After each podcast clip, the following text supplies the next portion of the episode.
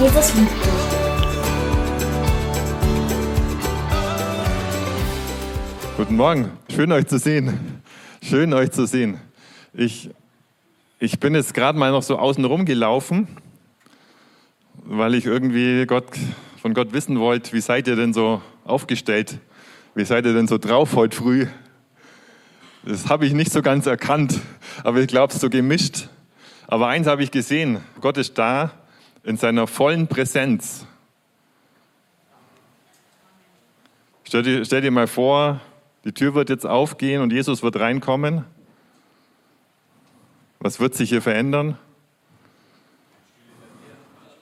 Alle springen auf und fallen auf ihre Knie, auf ihr Angesicht, jubeln oder was auch immer. Jesus ist da. Okay? Es gibt so Dinge in meinem Leben, die sind mir sowas von klar. Das ist zum Beispiel, wenn ich mit meinem Auto aus der Garage rausfahre. Ich weiß, es passt raus. Links und rechts vom, vom Spiegel zum Garagentor ist jeweils so viel Platz. Wisst ihr, warum ich da völlig stressfrei bin? Ich schaue nur links. Ich brauche rechts nicht gucken. Ich weiß, dass es geht. Ja? Blödes Beispiel zu Ostern, oder? Hey, ich sag dir mal was. Wenn du dir genauso sicher bist, wie ich mit meinem Garagentor, mit meinem Auto, dass Jesus in deinem Leben ist, dann hast du plötzlich eine gute Portion Stress weniger und Leben mehr, okay? Wenn du da noch unsicher bist, ob dein, wie soll ich das jetzt zusammenbringen? Nein, ob du, wenn du dir nicht sicher bist, ob Jesus in deinem Leben ist und ob er deine Schuld getragen hat und ob er durch das Wort, was er am Kreuz gesagt hat, es ist vollbracht, so viel erledigt hat, dann kannst du heute einen Schritt gehen, das noch sicherer oder endgültig sicher zu machen. Gut.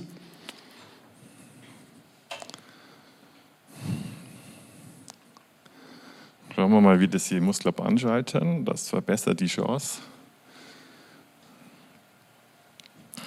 Er hat gesagt, es ist vollbracht. Als Jesus am Kreuz starb, hat er geschrien, es ist vollbracht. Und damit war gemeint, für dich und für mich ist ganz viel erledigt.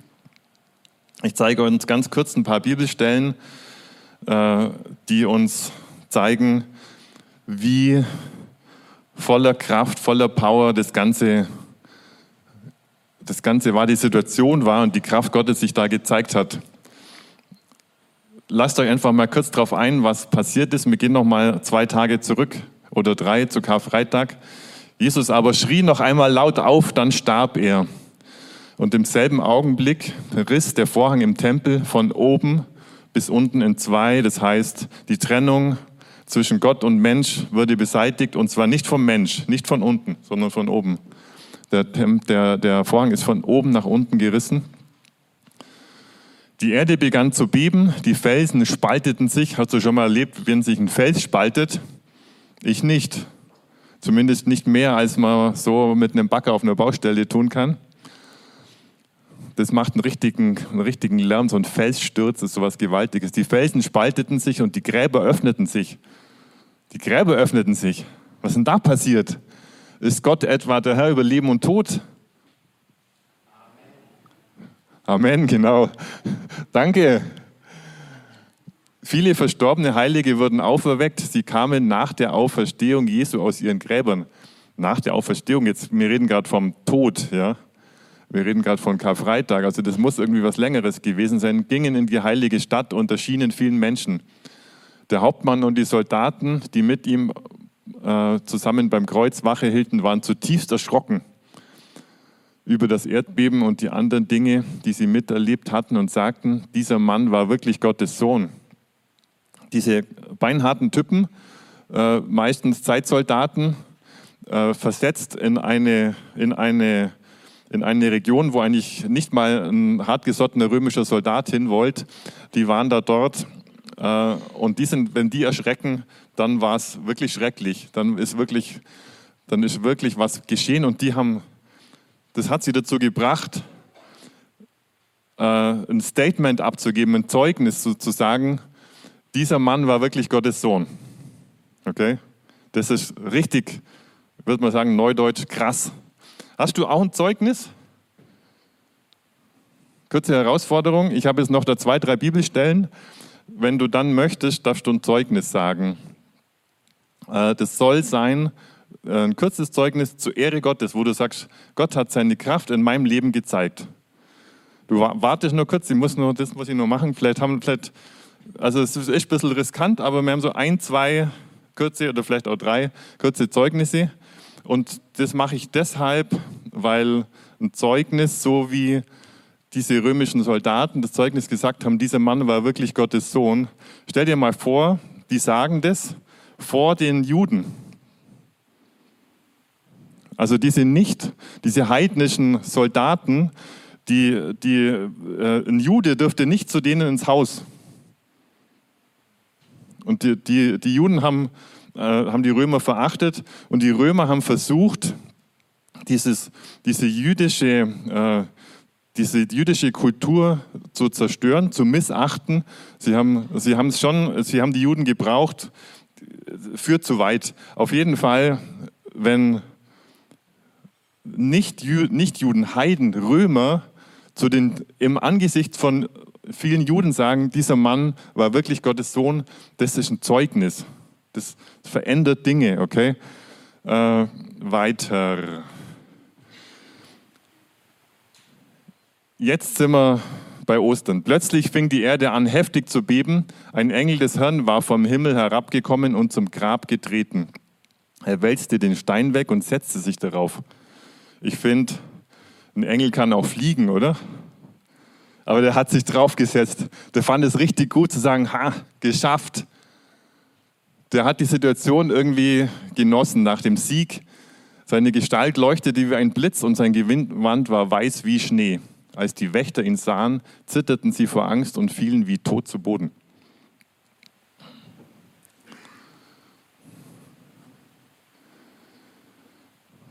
Ich wollte uns zeigen, dass Auferstehung und göttliches Leben ganz viel mit Kraft zu tun hat.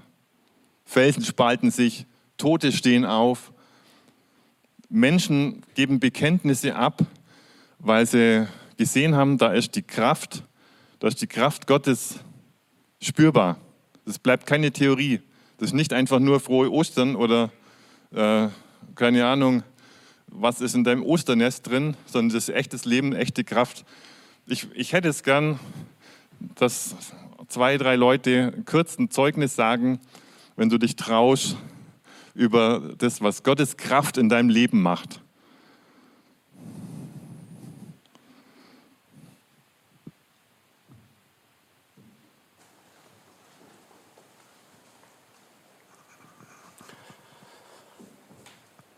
Jeder kennt mich in der Friedenskirche hier. Ich bin sehr offen für Jesus, ich liebe ihn auch. Ich mache es jetzt aber auch ganz kurz. Es war 1993, und das muss ich mal erwähnen. Ich war in einer Wohngruppe, wir hatten eine Lehre gemacht, die hat Gärtner gelernt und wir waren in einer Wohngruppe am vierten Stock oben eingeschlossen. Die Betreuer hatten uns mal eingesperrt. Auf einmal gab es eine Gasexplosion und die Hälfte vom Haus fiel weg. Dies war alles voller Flammen, alles wurde gerettet, evakuiert und ich lag bewusstlos am Boden und Flammen umrungen. Keiner konnte mich mehr rausholen und ich schloss die Augen und sagte, Jesus, ich habe Angst, ich habe Angst, ich will nicht sterben, hilf mir, rette mich. Jesus, wo bist du? Bitte hilf mir. Auf einmal packt mich jemand und ich weiß nicht, wer das war, aber da war alles draußen. Und ich war dann draußen, am Boden wieder aufgestanden ich weiß nicht, wer das war, aber Mensch war es keiner. Ich weiß es nicht, wer, weil alles draußen war. Und ich bin heute Gott sehr dankbar dafür und möchte mich bei Jesus Danke sagen, dass du mich gerettet hast von den Flammen. Amen. Amen. Vielen Dank. Vielen Dank. Sehr cool.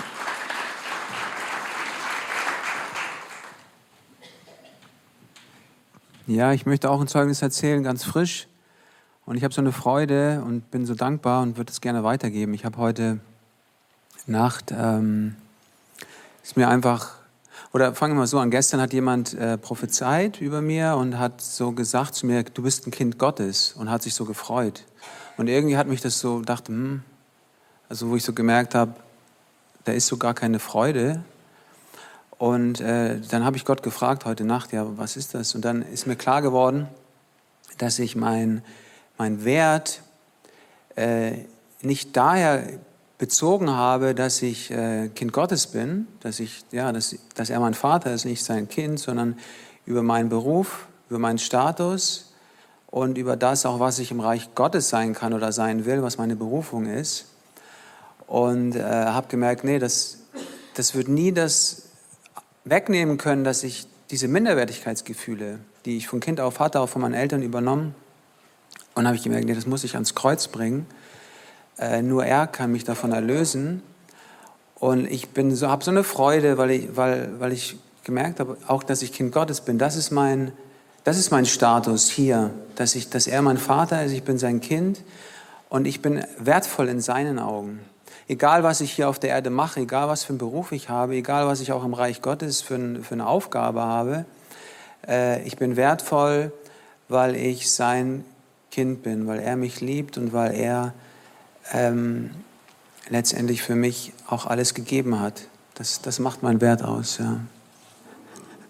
Sehr gut, vielen Dank. Christine. Ich habe auch nur ein kurzes Zeugnis, ähm, was mich sehr berührt hat.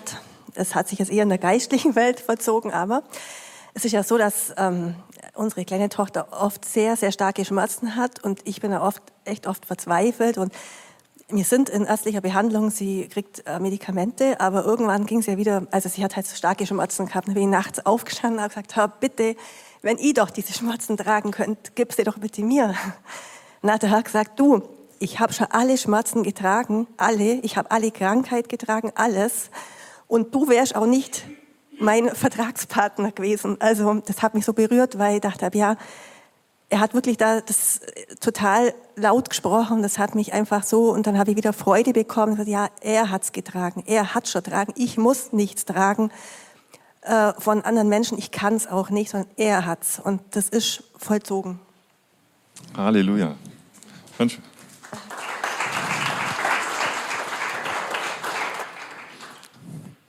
Dieter,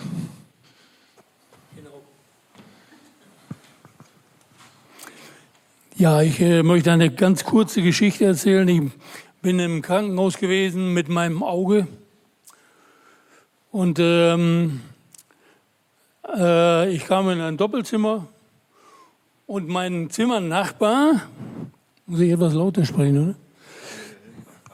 Mein Zimmernachbar, der war voller Freude. Morgen kann ich heimgehen, hat er gesagt. Äh, man hat äh, ihm äh, die Netzhaut im Auge, hat man ihm geschweißt, neu hergerichtet. Vorher hat man das Wasser rausgetan, das Öl rein, Öl rein, Öl legt sich, da legt sich die Netzhaut schön an, an die Wände an und äh, sagt, morgen kriege ich das Öl raus, das Wasser wieder rein, dann kann ich heimgehen. Er hat dann auch alle Vorbereitungen getroffen für die Heimfahrt, hat seinen Bruder bestellt, hol mich ab, hat seine Sachen dann am nächsten Morgen gleich gepackt und äh, fertig gemacht zum Heimgehen. Sein Bruder war schon da. Dann hat man ihn geholt zur Anästhesie, ich weiß nicht, wie ist das richtig, zur Vorbereitung äh, für den Heimgang. Die Papiere mal fertig machen und so weiter. Und äh, ja, ähm, das war dann so gewesen, dass äh, er dann geholt wurde und zur, vor, zur Untersuchung noch einmal, abschließenden Untersuchung. Und äh, er kam dann wieder, hat nur noch er hat nur noch geweint. Ich sage, was ist hier? Warum weinst du jetzt? Die haben festgestellt, dass die Netzhaut total zerfleddert ist. Sie können nichts mehr machen. Eine Notoperation. Um zwei Uhr hat man die angesetzt, eine Notoperation. Und ähm, ja, habe ich gesagt, darf ich für dich beten? Hat er gesagt, ja, darf ich. Darfst du. Habe ich für ihn gebetet. Herr, zeig ihm deine Größe. Und äh, er wurde dann geholt für die Vorbereitung, für die, für die äh, Narkose und äh, noch einmal für die Vorbereitung für die, für die äh, Operation. Und das dauerte nicht lange. Dann hörte ich, er sollte dann an für sich wieder zurückkommen, dann hörte ich auf dem Flur schon richtigen Jubel. War, also, ich höre das heute noch. Und äh, er kam dann zurück und lachte nur noch. Ich sage, was ist los? Hat er, man hat nichts mehr gefunden. Er hatte ein neues Auge. Ja. Und ähm, ja, so war das gewesen. Ich habe ihn nochmal äh, zu mir ein, eingeladen. Ich wollte, dass meine Frau den auch kennenlernt. Aber es war da schon circa vier Wochen vorbei, vor, äh, vergangen. Und äh, ich sagte, das habe ich in meinem Buch schon verfasst, die ganze Geschichte. Hat er gesagt, äh, ich sagte, das kannst du doch bezeugen, von meiner Frau kannst du das so bezeugen, dass das so war. Hat er gesagt, ja, im Prinzip schon. Da waren die Wochen schon wieder um, die Dankbarkeit war verflogen und das sollte uns nicht passieren. Dankbarkeit, die sollte bleiben. Dieter, vielen Dank.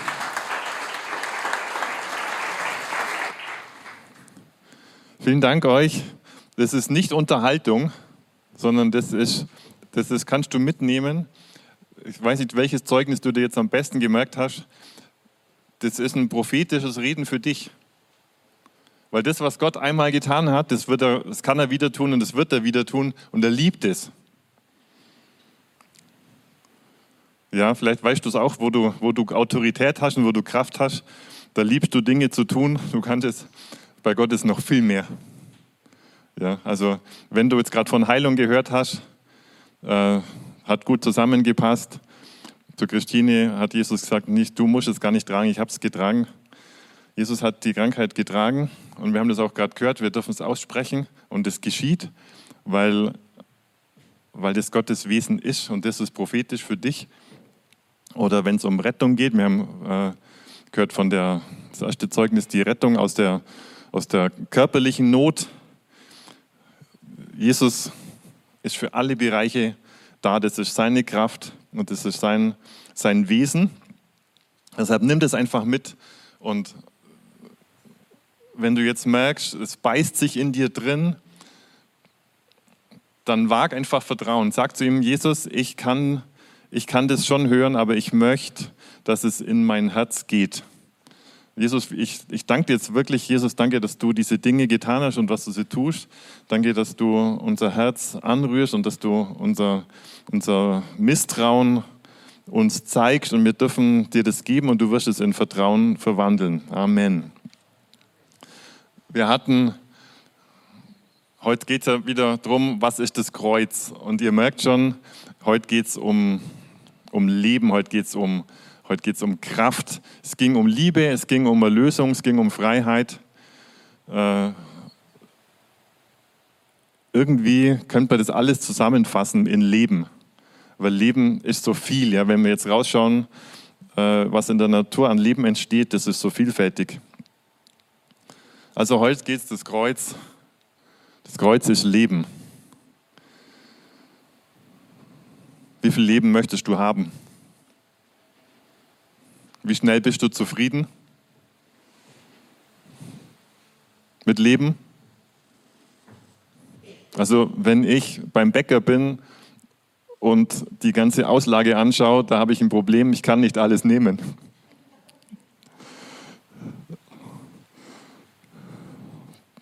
Aber beim göttlichen Leben, da kannst du ganz viel nehmen und es wird nie genug sein. Das, es wird genug sein für dich, das auf jeden Fall. Du wirst so einen kompletten Frieden finden, so einer kompletten Erfüllung und Genugtuung. Aber es, ich habe das jetzt so gemeint, Jesus hat so viel, das fließt in dich rein und es fließt wieder raus und es geht einfach weiter. Der Dieb kommt nur, um zu stehlen und zu schlachten und zu verderben. Jesus sagt, ich bin gekommen, damit sie Leben haben und es im Überfluss haben. Jesus sagt, ich bin gekommen, damit du Leben hast und zwar im Überfluss. Der Dieb ist nicht mal zwingenderweise der Teufel. Wenn ihr die Bibelstelle lest, also hier steht zwar der Dieb in der Einzahl, aber wenn ihr drüber lest, da geht es um Diebe und Räuber. Das muss, das muss nicht der Teufel sein, das kann, auch, das kann auch einfach eine Religiosität sein, wo du in einem, einem Leistungsdruck drin bist. Das kann eine kirchliche Tradition sein, wo du meinst, da muss man irgendwie eine gewisse Form erfüllen oder irgendwas tun. Das kann auch eine sonstige Verführung sein, wo du einfach merkst, das raubt dir das Leben, das raubt dir die Kraft. Äh, da findet nichts statt, was zusammenführt.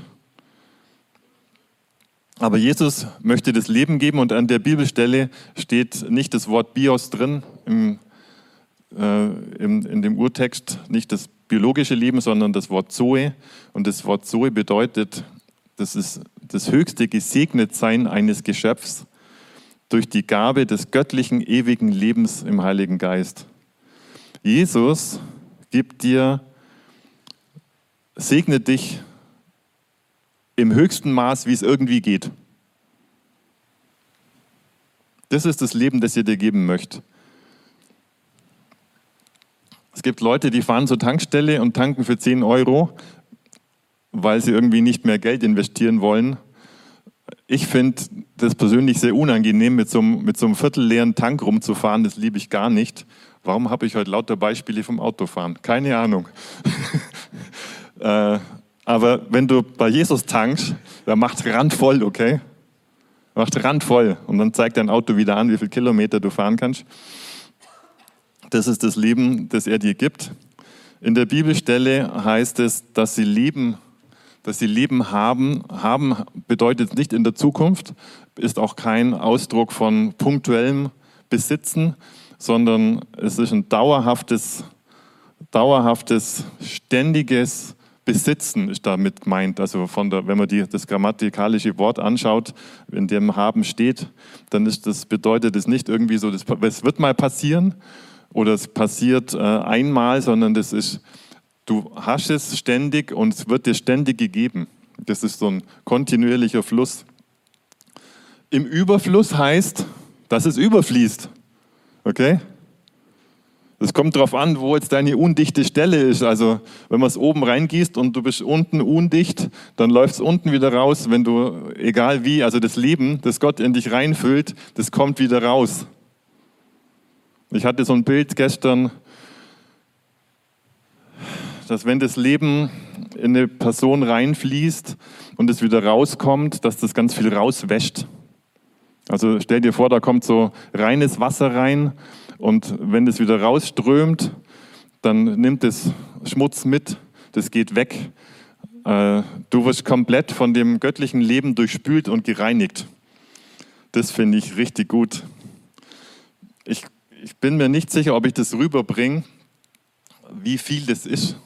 Aber frag dich mal, wie viel Leben möchtest du? Frag mal, wo ist dein, äh, frag dich mal selber, wo ist denn dein Limit? Wie viel Leben möchtest du denn von Jesus haben? Wie viel ist dir denn recht? Wo wird es dir unwohl?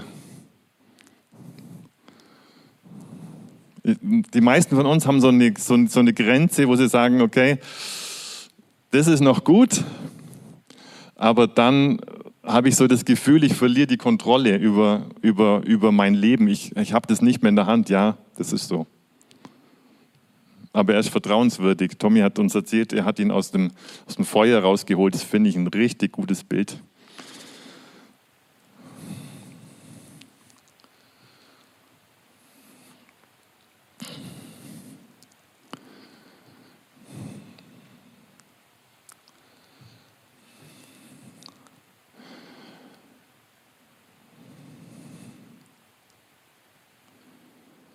Der Paulus sagt,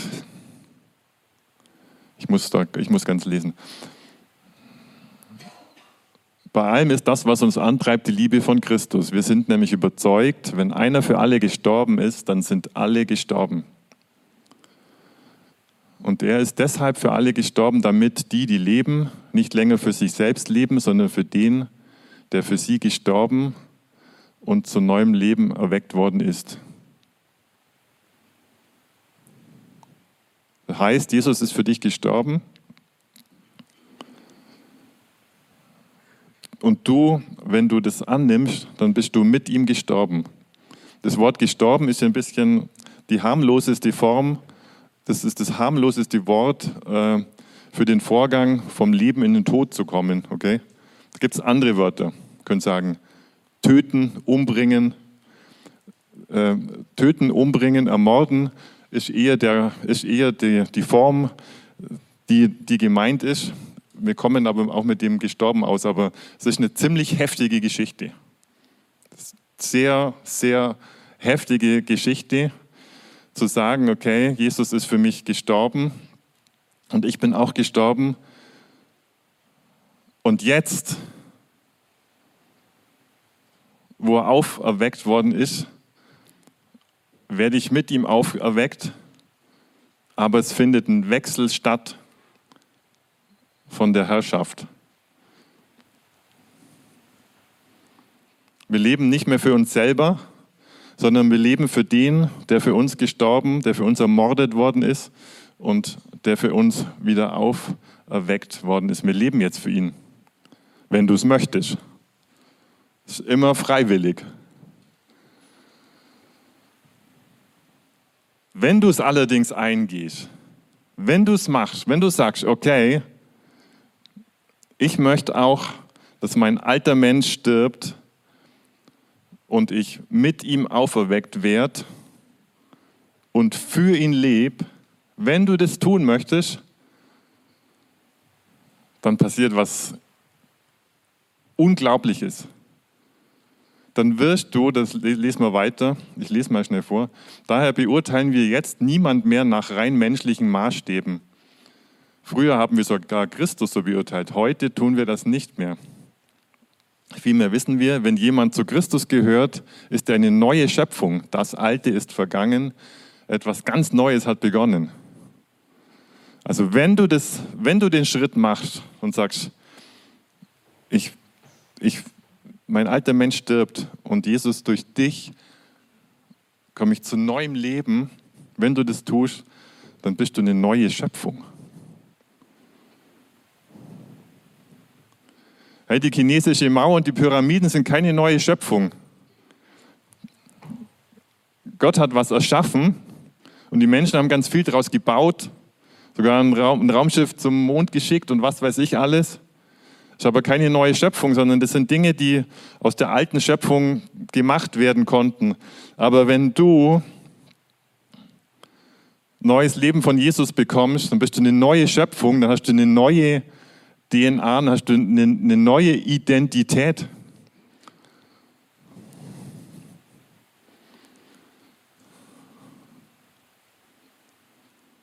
Und in der kannst du leben und niemand mehr darf dich nach deinem alten Maßstab beurteilen.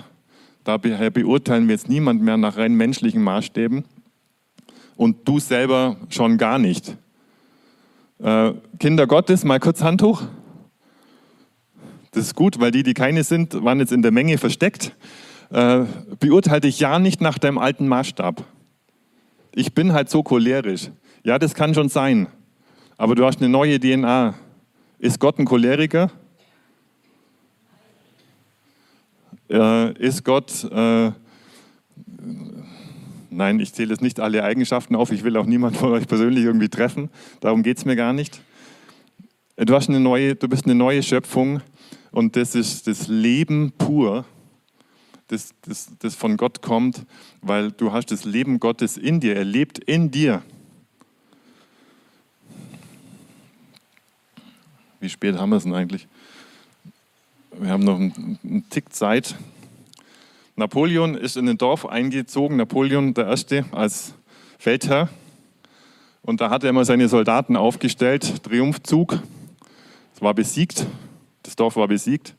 Auf der linken Seite standen die ganzen Soldaten. 1803 oder wann das war, französische Revolution war zwar schon rum, also es gab keine Leib Leibeigenschaft mehr, aber ein französischer Soldat in Napoleons Heer war nichts. Ja. Äh, kein Zelt, kaum Sold, äh, kein Essen normalerweise, mussten, äh, mussten die sich irgendwo dann holen bei dem, in dem besiegten Land. Kein Recht. Die Offiziere hatten dieselbe in erster Linie nicht deshalb, um gegen den Feind zu kämpfen, sondern um ihre Soldaten zu züchtigen. Okay? Äh, rechtlos. Keine Ahnung, was sie tun.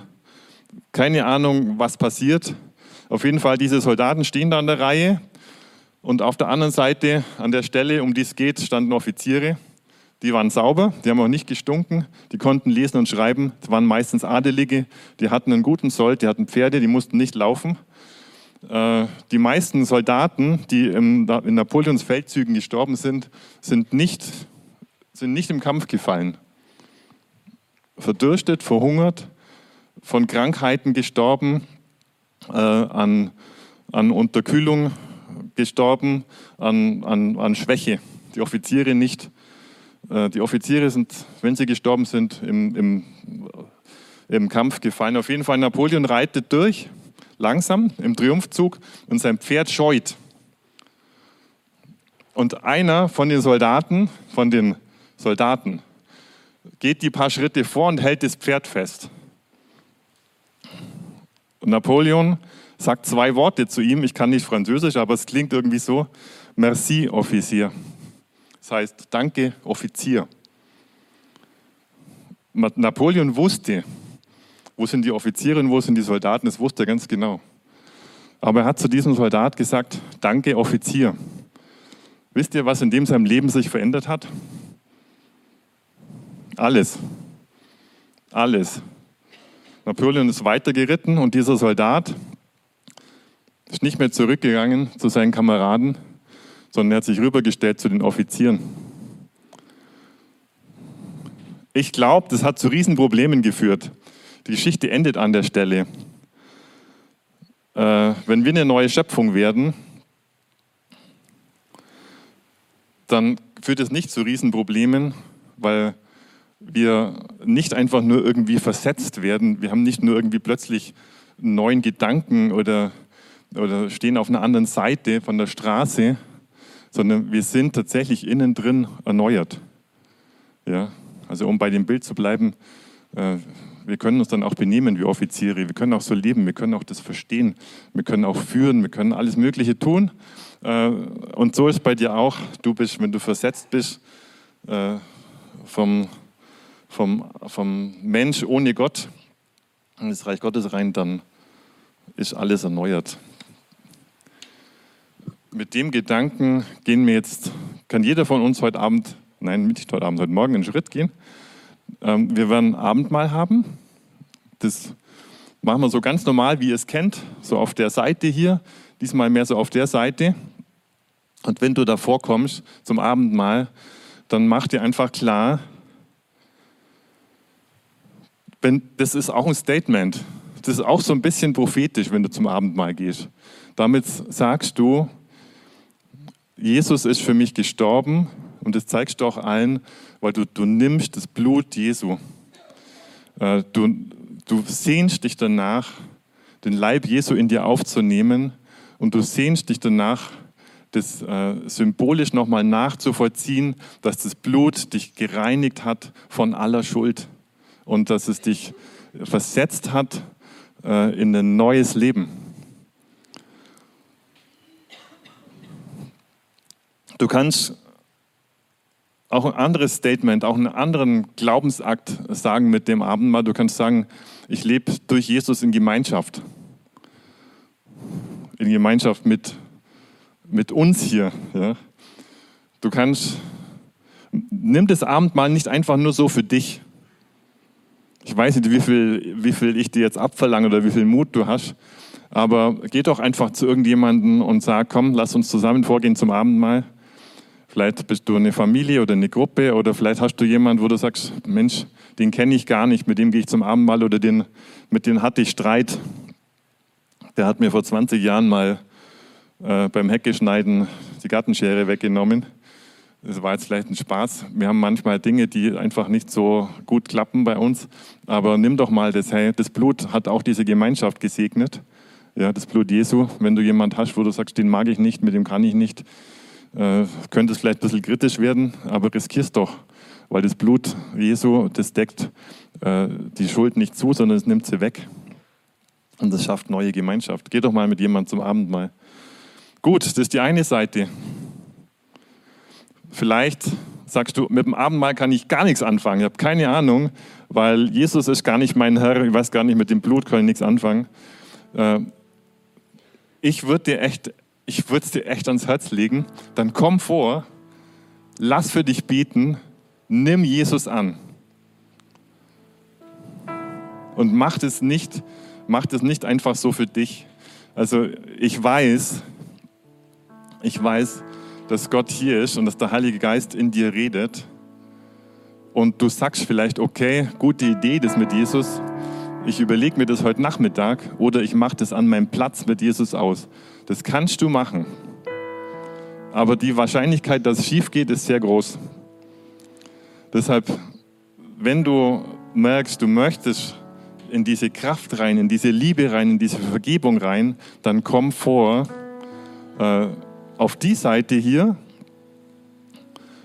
Dann werden wir mit dir beten. Ich weiß nicht, wie viele Leute jetzt dann gleich stehen. Wenn es 30 sind, dann brauche ich Unterstützung. Äh, ich brauche sowieso Unterstützung. Und dann, dann kommen einfach ein paar mit vor und, und beten. Und das Wichtige ist, dass du dann mit deiner Entscheidung auch nicht alleine bleibst.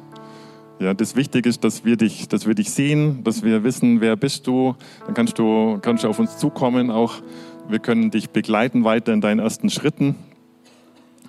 Äh, ich bete jetzt einfach für uns, dass wir das erkennen, was, was unser Schritt heute ist, auch für das Abendmahl, wie wir das nehmen, dass uns das einfach klar wird vom Heiligen Geist her. Danke, Jesus, dass du in uns redest. Danke, Heiliger Geist, äh, dass du in uns redest, egal was du sagst. Wir wollen das hören. Danke, ja, dass du Herzen jetzt berührst. Und ich wünsche mir so, ja, dass du einfach durchkommst zu uns und uns in deiner sanften Art überführst.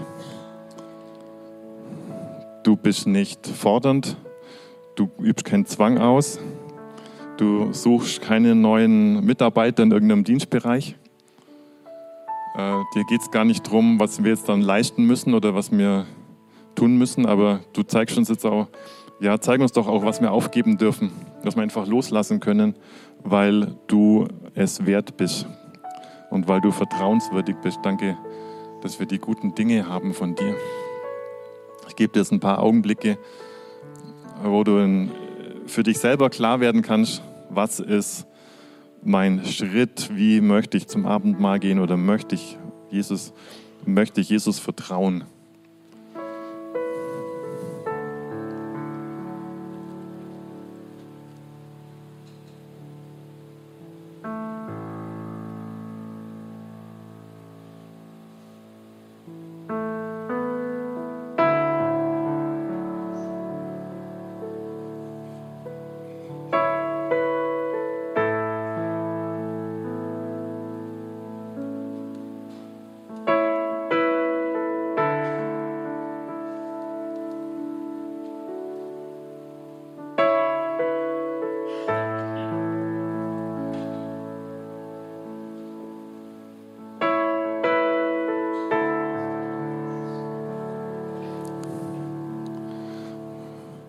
Wenn dich das mit der Aufforderung zum Abendmahl jetzt irgendwie überfordert hat, dann mach's wie immer. Komm einfach vor, genießt die Gemeinschaft mit Jesus, aber kommt gern auch zusammen vor. Ihr dürft jetzt dürft einfach jetzt vorkommen. Wenn du dich für Jesus entscheiden möchtest, dann komm auch vor hierher. Ich werde für dich beten ohne Mikrofon. Also keine Angst.